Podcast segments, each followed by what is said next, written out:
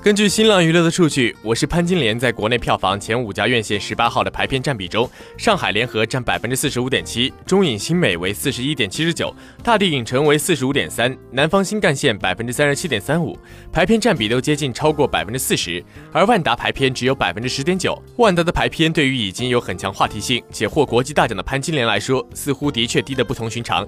冯小刚在微博中发布的潘金莲致王健林先生的一封信中，直指万达的消极排片是出于报复华谊的挖墙脚行为，并指责万达凭借国内影视制作发行商的垄断地位封杀华谊的电影，并调侃称百分之十点九的排片反映贵集团百分之十点九的胸怀，这种小格局是不能成就王主席恢宏蓝图的。王思聪很快对冯小刚的发问进行了驳斥，只准你们排片挤走别人，不允许我们对你的片不看好而降低排片。通过王思聪的微博也确实可以看出，低排片的确也与华谊挖墙脚一事有一定的关联。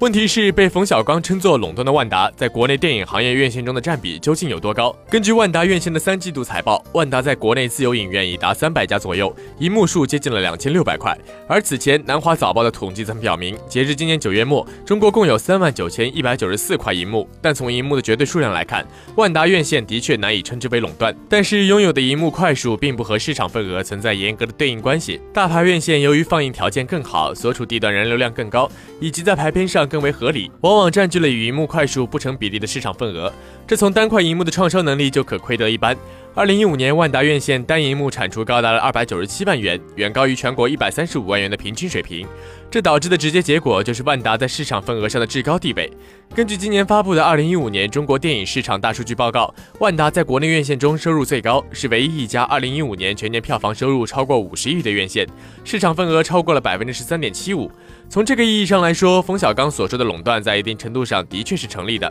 但是王思聪的反驳似乎也有道理。院线的盈利模式中，很重要的方面是从放映的影片中取得分成。在我国，影院在分成上有极大的话语权，院线的分成比例有时甚至能够高达百分之五十左右。从取得收入的角度出发，院线很难拒绝为上座率高的影片安排排片，但具体计算或许能得出不同的答案。如果我是潘金莲，能够获取该片保底发行协议中的五亿元的票房，潘金莲取得的成绩几率的确较高。依照万达院线在全国院线中百分之十三点七五的份额来算，万达大约能从这部电影中获取六千八百七十五万元的收入。而如果万达只给百分之十的排片，而非业内普遍的百分之四十，那么这种安排将使万达院线少挣五千一百五十六万元。而根据万达在二零一六年三季度财报中的数据，万达的营业收入为八十四点三七亿元，按半年报中披露的放映收入占总收入的百分之六十八点二来看，三季度万达在电影院放映上的收入为五十七点五四亿元，潘金莲中少挣的收入仅相当于万达院线的百分之零点九，因此万达也打击背叛行为的成本相对来说也确实较低。